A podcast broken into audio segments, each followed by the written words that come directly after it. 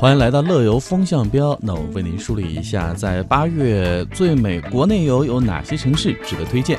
那每个城市呢都有它最美的旅行季节，只有去对了时间，才能邂逅当地最美的风景。在八月，国内哪些地方值得你去看一看呢？以下地方为您推荐。如果选择云南的话，为您推荐普者黑。水上田园、湖泊、枫林，还有宜家水乡啊，岩溶湿地、荷花世界、候鸟天堂，这六大景观呢，都是普者黑的这个著名景观了。这里既有桂林山水的孤峰清流、幽洞奇石的灵秀，又有江南水乡的小桥流水人家的古朴神韵，还有杭州西湖波光潋滟的明丽，更有比荷花店还要这个浩浩荡荡的万亩荷花。还有呢，就是诺日朗瀑布，这在四川，位于四川省阿坝藏族羌族自治州的九寨沟，是大型钙华瀑布之一哈。那也是中国最宽的瀑布了。中央电视台一九八六年版本的电视剧《西游记》的片尾拍摄地就在这里，厉害了。嗯，接下来如果去贵州的话，为您推荐的是万峰林，这里堪称中国的这个锥状喀斯特的博物馆，被誉为天下奇观。在三百六十多年前呢，明代的著名地理学家、旅行家徐霞客就曾经到过这里，还发出了这样的赞叹：“天下山峰何其多，唯有此处峰成林呐！峰林当中呢，错落分布着田园小河、布衣小寨，人与自然和谐共融。”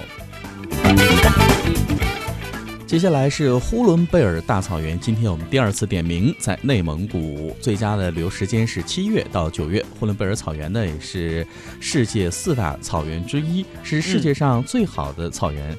夏季的呼伦贝尔可以说气候宜人，那立秋之后的平均气温依然是在十六到二十一摄氏度之间，是一个避暑的最佳去处。而接下来，如果去山东的话，要为您推荐的是蓬莱仙岛了。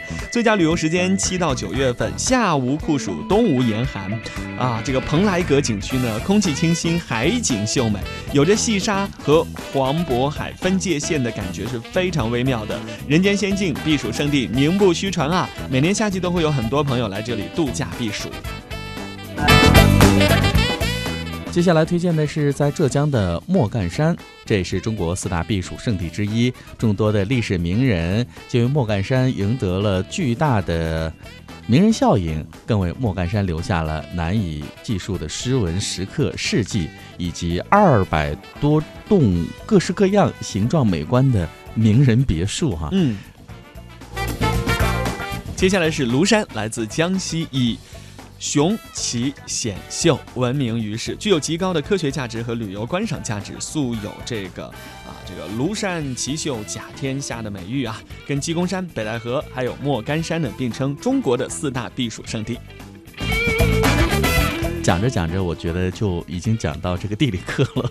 如果考试的话，考四大避暑胜地在中国是哪里？嗯，听我们节目还有这样的收获哈。呃，我们再来看一下，最后推荐的是河北的北戴河，嗯，这也是北京的后花园。很多北京的朋友哈，在双休日的时候、小长假的时候，嗯，都会选择到北戴河，因为动车高铁非常方便，然后自驾行呢也是非常的方便。嗯，那立秋之后的八月，这是北戴河旅游的黄金季节。漫漫步海边，欣赏风景，非常的惬意哈。最重要的，这里的人是很大的一风景，来自全国各地的朋友在这里消暑、度假、吃海鲜、看海景。呃，在这里休闲甚好。如果有一个很长的假期的话呢，我觉得到这里也很不错。接下来还可以去附近的东戴河、哦好，秦皇岛、南戴河啊，南戴河这一招呢都可以去感受一下哈。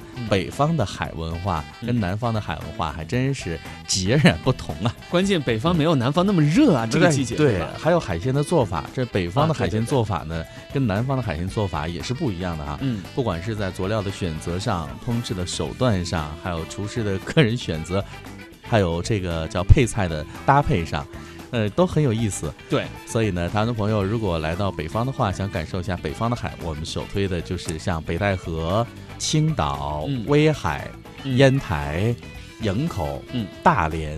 这些地方您都可以来感受一下。对，其实我要特别推荐的呢是南戴河，因为北戴河名气太大了，人多人多。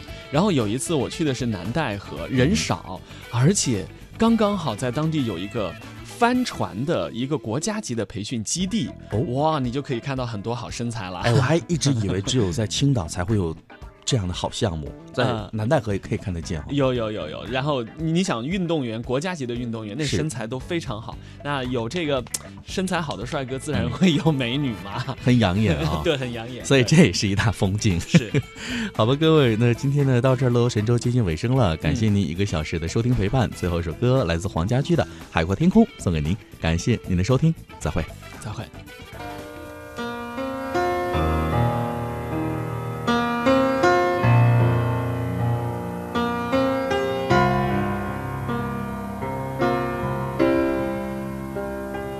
今天我寒夜里看雪飘过，怀着冷却了的心窝飘远方。风雨里追赶，雾里分不清影踪。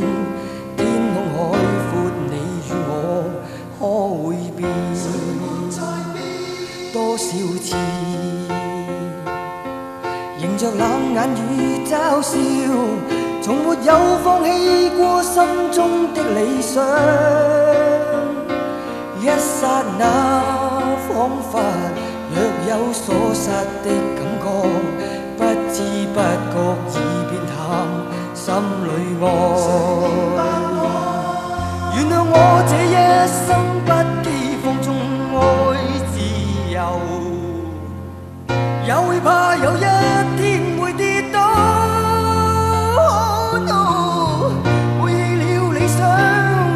谁人都可以，哪会怕有一天只你共我？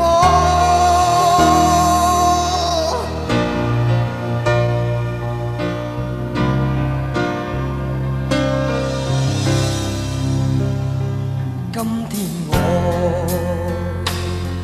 寒夜里看雪飘过，怀着冷却了的心窝